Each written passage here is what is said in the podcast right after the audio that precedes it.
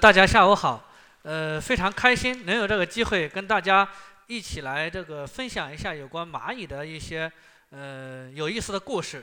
那么可能有同学会问，我们为什么要研究蚂蚁呢？呃，我可以告诉大家，蚂蚁啊，事实上是咱们这个星球里面可以讲最为成功的呃昆虫类群。那么呃，我不知道大家有没有想过一个问题，就是如果我们把全世界的蚂蚁加起来，还有我们把全世界所有的人口加起来，比他们的重量的话，谁的重量更重呢？大家有没有人知道？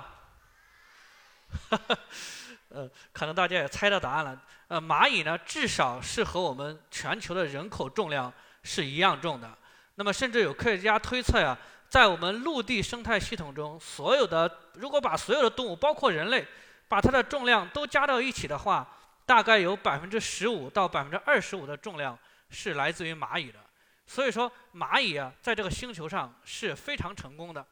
那蚂蚁为什么会这么成功呢？首先呢，跟它的家庭背景有关系。嗯，那蚂蚁呢，它是分工很明确的，它分为工蚁，就是专门干活的；蚁后，那专门生小蚂蚁的；兵蚁，专门负责打仗的；还有雄蚁，呃，它们来构成。所以说，蚂蚁啊，跟我们人类不一样。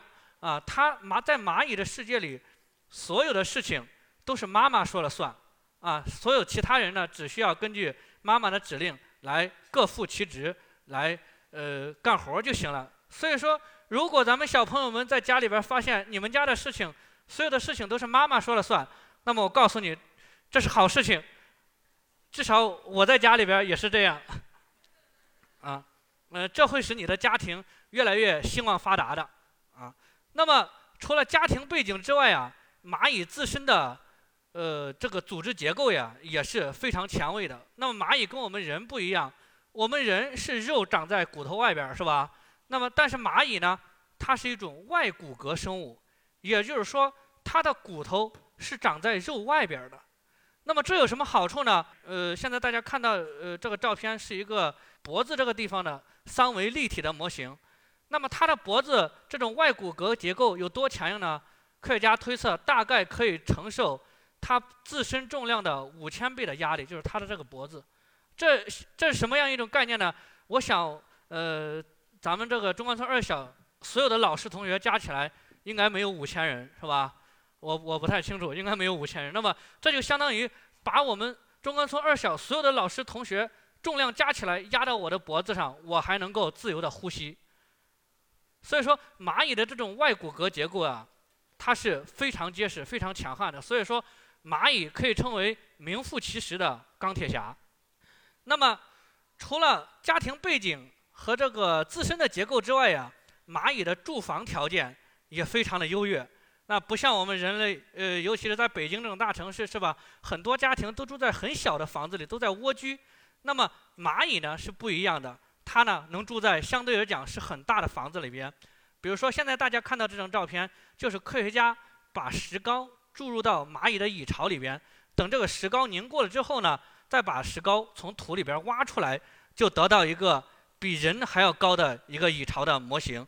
那么科学家呢，把这种模型称为羊肉串模型，因为它是通过嗯，通过一个中间的一个主通道，把一间一间的小室。给它穿起来，就像我们穿羊肉串一样。我们看右边这张图呢，有两台挖掘机，是吧？有一大堆人在这里忙活着。事实上呢，他们并不是在在建造房子，在在挖地基，而是在用挖掘机在挖蚂蚁窝。那么我看到的资料呀，呃，在一些比较干旱的地方，蚂蚁呢，为了获得足够的水资源，它的蚁巢呀，能够深到地下三十二米深。这大概相当于我们人类建造一个五千米高的一个建筑，所以说蚂蚁的蚁巢呀是相当惊人的。比如说这个，你看，这是一个切蚁的一个中空的一个室，就是说这是它的房间里边的一个房间，跳进去一个成人呢，我们看到完全没有问题啊。那么，嗯，蚂蚁的地下王国有的时候啊是相当惊人的。那么这是我从一个纪录片里边截取的几张图片。这是一个蚁蚁窝，一个切蚁的蚁窝，你看有多大？那么科学家清理这个蚁窝呢，要往外搬出四十吨土，啊，才把这个蚁巢才能清理出来，啊。那么，呃，除了这些，呃，刚才我们看到那些蚁窝之外呀，它是在地下的。那么有的蚁巢呢是在地上的。比如说这张照片，呃，是我在俄罗斯拍的这张照片。我们看，这并不是一个坟头，而是一个一种叫做红磷蚁的蚁巢。你看它的，呃，多么惊人，是吧？人这种红鳞蚁呢，它的攻击性也很强。那么一旦你跳进去或者不小心掉进去，后果我告诉你是很严重的。所以说，呃，蚂蚁大家没事儿不要去惹蚂蚁。那么除了在地下、地上。很多蚂蚁啊，也可以在空中构建它的豪华别墅。那么，比如说这种蚂蚁呢，它就可以利用植物的树叶子啊，把树叶子粘起来。那么它做成自己的蚁巢。它是怎么样把树叶粘起来呢？它是由工蚁，也就是有干活的那种蚂蚁，来衔着它的蚂蚁的这个幼虫，也就是蛹。这个蛹呢，它嘴嘴里边会吐丝，吐的这种丝呢很有粘性，蚂蚁就会衔着这个蛹，在不同的树叶之间跑来跑去。那么这个蛹吐的丝呢，就会把树叶子给呃粘起来。同时呢，蚂蚁聪明的是呢，它可以衔一些植物的种子到它的这个中空的豪宅里边去，让这个种子在它的房间里边萌发。那这个种子长成幼苗之后，幼苗的根呢，就像我们修房子的钢筋水泥一样，能使这个蚁巢非常的坚固，即使刮风下雨，这个蚁巢都没有问题。那么刚才我们讲了蚂蚁的。呃，家庭蚂蚁的房间是吧？还有一个问题就是蚂蚁它怎么样回家呢？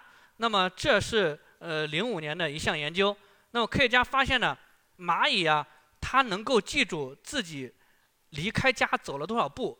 你看我们现在人人类整天在呃微信里边微信运动呀，来秀自己今天走了多少步是吧？其实，在几千万年以前，蚂蚁已经在做这项工作了。那么科学家是怎么发现这个现象的呢？他就把一些蚂蚁的腿给它加长，相当于让它踩上高跷；另外一些的蚂蚁呢，腿给它锯短，相当于这些蚂蚁变成瘸子了，腿变短了。从距离蚁巢相同的位置把这些蚂蚁放开，那么发现呢，踩了高跷的蚂蚁啊，事实上它已经走过了自己的家门口，但是它还停不下来，还在往前走。那些腿瘸了的蚂蚁呢，离自己的家门口还有一段距离。那它就停下来，在那里找自己的呃家门了。只有那些正常的蚂蚁，它才会准确的走到自己家门口，并且停下来。所以据此呢，科学家判断蚂蚁能够记住自己离家走了多少步啊，这样子呢，它才能够呃不至于会呃出了家门就回不来了，不至于迷路。除了这个呃能够记住家门呢，蚂蚁啊。它之所以成功，跟它对食物资源的高效利用是分不开的。那么蚂蚁呢？事实上它是由呃黄蜂进化而来的。那么黄蜂是一种捕食性的类群。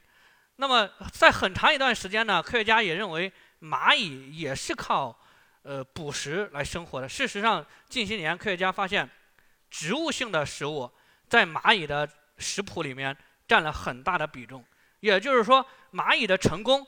和它能够吃素是分不开的。那么我们看，呃，照片里边，呃，这些资源，你像这种黄色的有些植物，呃，会上面会长一些黄色的，叫做食物体的结构，是专门用来吸引蚂蚁的。包括一些花外蜜腺呀，呃，还有一些中空的刺里面呢，都能够供蚂蚁来吃和住。事实上啊，蚂蚁并不能够直接的来吃植物。也就是说，你如果拿一片树叶给蚂蚁让它吃的话，它是吃不了的。那么它必须借助于其他类群的生物或者微生物来利用蚂蚁，比如说蚜虫。那么大家如果你去公园里看观察植物的话，你会发现很多植物上都有蚜虫。那么很很多时候呢，这些蚜虫呢又是由蚂蚁来看护的。也就是说，蚂蚁把这些蚜虫当成自己的羊来放羊。这是怎么回事呢？当蚜虫它通过它长长的嘴。来刺吸植物的时候，那么它排的粪便会被蚂蚁吃掉。所以说，蚜虫的粪便对于蚂蚁来讲就是一种很美味的东西。蚂蚁呢，又会通过吃蚜虫的粪便来保护蚜虫。所以说，它们俩之间是一种互惠互利的关系。那么这种关系非常有意思。有的时候呢，当蚂蚁发现一些蚜虫生病了之后，比如说我们呃土里边这个发黄的这个蚜虫生病了之后呢。蚂蚁为了避免这个蚜虫的这种感染的病菌传染给其他蚜虫呢，就会把这个蚜虫搬走，相当于我们人类对病人进行隔离治疗。那搬走了之后呢，蚂蚁是就看那些身体健康的蚜虫啊，这就是蚂蚁和蚜虫之间的这种呃互利关系。那么我们刚才讲，蚂蚁它是吃蚜虫的粪便的，而蚜虫的粪便呢是以液体的形式存在的。那么这些液体像水一样，蚂蚁是如何存储的呢？那科学家发现呢，有些蚂蚁呢叫做蜜罐蚁，啊，它的肚子就像一个大水水缸一样，能够把这些蜜露、呃蚜虫的这些粪便呀存储进去，啊，就像我们现在看到的一样，它这个腹这些蚂蚁的腹部可以变得很庞大。那么它是专门在蚁巢里边作为一种呃具有存储功能的蚂蚁存在的。那么当其他蚂蚁饿了之后呢，这个蚂蚁就会挤出一点来喂其他的蚂蚁啊，这就是一种叫做呃蜜露蚁的呃蚂蚁。那么我们刚才讲了，蚂蚁之所以成功啊，和它吃素是分不开的。但是事实上，蚂蚁也不完全是吃素的，可以讲蚂蚁也是天生的杀手啊。我们经常能够看。蚂蚁从植物上搬虫子下来吃，是吧？嗯，那么比如说现在我们看到这个呢，是一种非常特化的蚂蚁。这种蚂蚁是怎么怎么捕食这个呃小虫子呢？它是在植物的一种植物的茎上啊钻很多小孔。这个蚂蚁呢，它本身体型也很小，它就钻到这个孔里边隐藏起来。一旦有其他的昆虫来爬到这个植物的茎上之后，它们就会突然的从这些小孔里出现，把这些。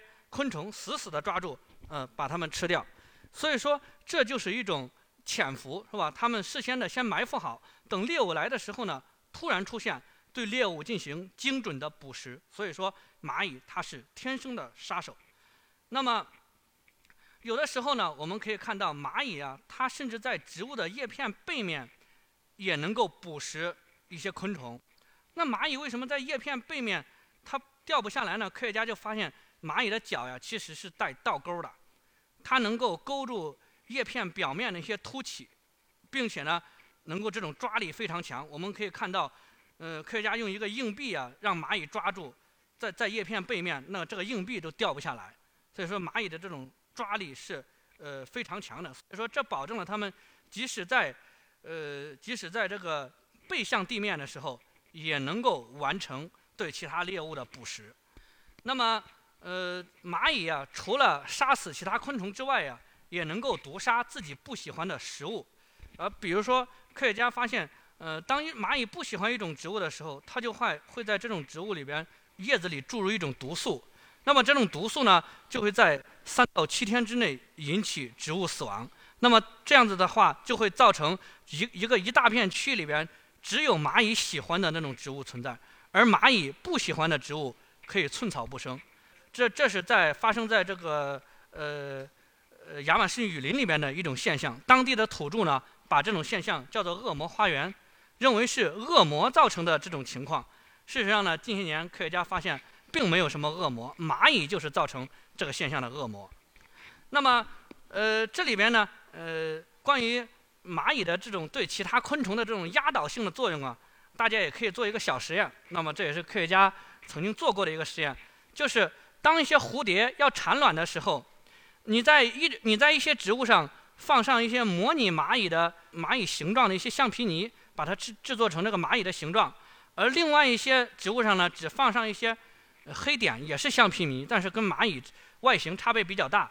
这个时候，你就会发现，蝴蝶它会避开有蚂蚁的、有假蚂蚁的地方产卵，也就是说，这些昆虫是害怕蚂蚁的。啊，他们可以通过视觉来看到，哎，这个植物上有蚂蚁，那么我在生小孩的时候就要避开它，啊，避免自己的后代遭到蚂蚁的捕食。这是蚂蚁对其他昆虫的这种强烈捕食作用的一个呃非常显著的一个案例。那么蚂蚁啊，事实上它不光能够攻击昆虫，它还能够攻击其他大型的动物，比如说大象都可以。那么科学家发现呢？当蚂蚁住在植物上的时候，它能够感受到风吹着植物动，和比如说其他动物，比如说羊来拉着植物的树枝动，对植物造成这种颤动的差别。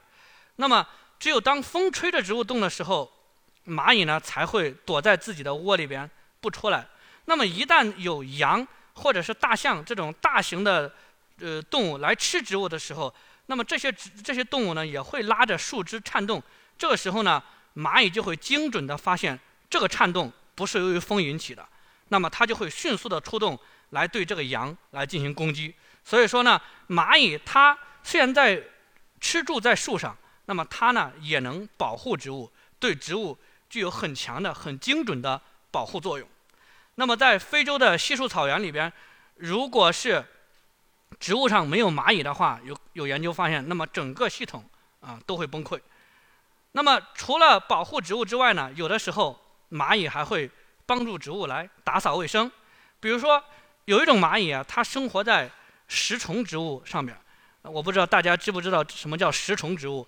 它就是靠吃虫子来生活的食物。这种食虫植物呢，呃，长了一个像杯子一样的一种结构，杯口呢非常的滑。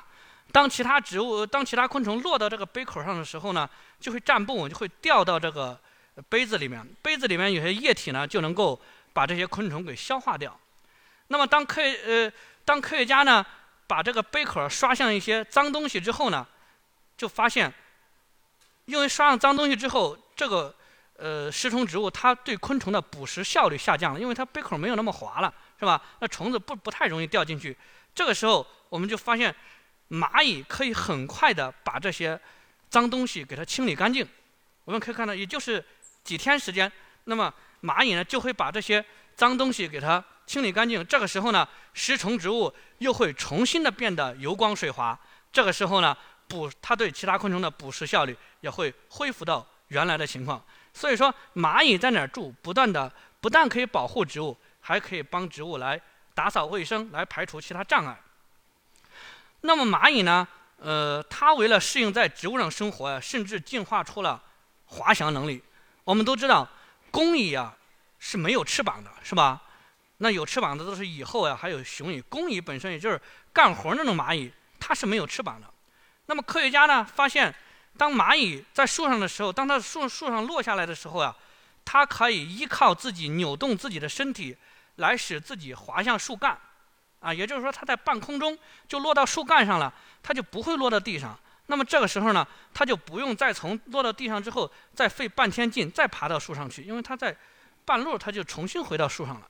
所以说，这是目前我们人类已知的在昆虫里边没有翅膀却可以进行滑翔的唯一一种昆虫啊，那就是蚂蚁，它有这个能力。那么我们刚才讲了蚂蚁很多它比别人强的地方。它成功的地方，但是蚂蚁有没有很失败的时候呢？有没有很惨的时候呢？也有。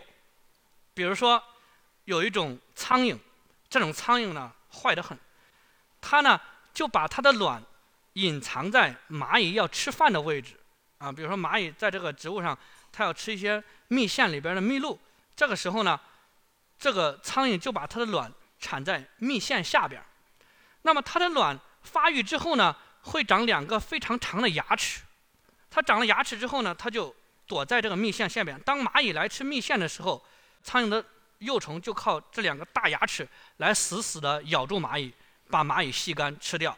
那么刚才讲的还只是一般的猎杀，那么还有一种叫做水果仿生的一种呃寄生虫，其实是一种螨。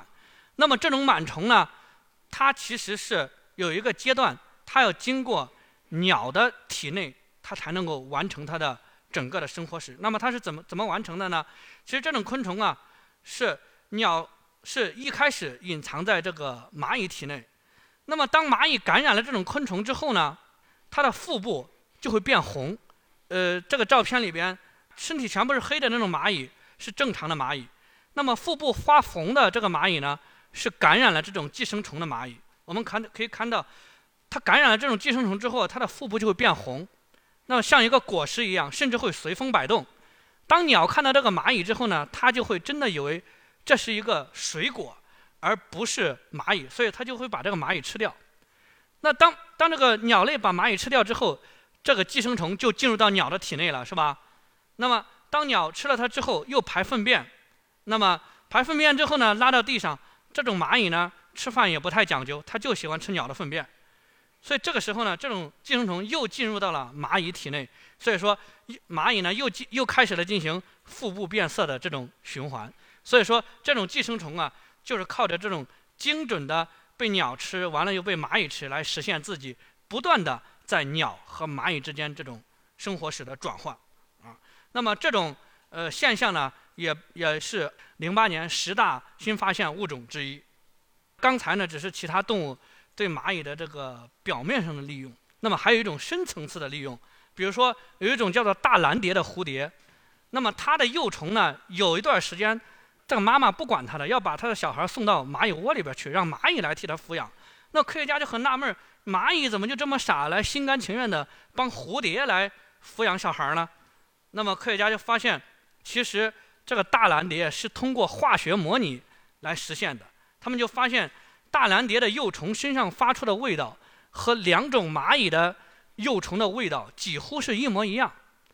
那么当这个蚂蚁在外边巡逻的时候，一旦发现碰到了这个大蓝蝶的幼虫，根据气味来判断，就会觉得这个幼虫是它自己的幼虫，所以说就会把它搬进来进行心甘情愿的来培养。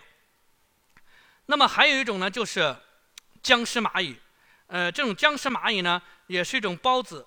这种孢子呢，它会弥释放到空中之后呢，感染到蚂蚁的身体，感染了之后呢，恐怖的地方不在于让蚂蚁，呃，像僵尸一样。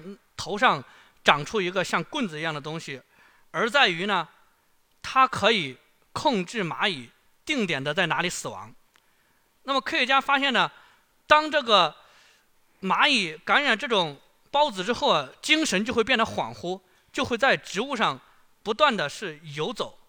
一旦当它进入距离地面二十五厘米、方向在三百一十五度到三百七十五度之间的这个空间之后，蚂蚁就会停到那里。并且呢，蚂蚁的腿就会死死地抓住植物的叶片或者茎干，啊，就固定在那里。所以这个时候呢，科学家发现这个位置也是这种孢子最容易生长和存活的地方。所以说，孢这种孢子会导致蚂蚁的定点死亡。那么，如果我们人类将来能够用这东西作为一种生物武器的话，你想想这有多么恐怖。那么刚才我们讲了，蚂蚁也有悲惨的时候，是吧？蚂蚁的生活十分不易。那么这时候你可能觉得，蚂蚁死了之后是不是就可以上天堂可以安息了？也不是。科学家发现有一种有一种蜂是独居的蜂，它在产卵的时候会把卵产在植物中空的茎里边，并且一个一个卵呢会用一些土把它隔开，隔成小室，每一个小室里边放一个卵。但是呢，在最外面这一层，也就是接触环外边环境这一层。科学家发现塞的是什么呢？是一只死蚂蚁。为什么这样呢？科学家发现，因为这种蚂蚁身上带有一些化学物质，这种化学物质呢，能够对其他昆虫进行排斥，来排斥这些昆虫，来捕食这种蜂的卵。所以说，蚂蚁即使死了之后，也要被其他的昆虫所利用。所以说啊，自然界没有永恒的赢家，每一个物种它存在。要么是它对其他物种有利，要么是，呃，其他物种也对它进行相互作用。它们之间都是一种，甭管是正关系还是负关系，都是一种互相依赖的行为。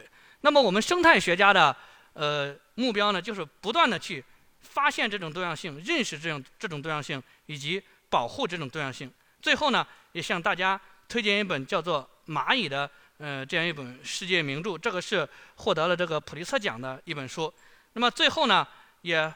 非常欢迎大家以后能够加入到我们蚂蚁研究队伍中来。好，谢谢大家。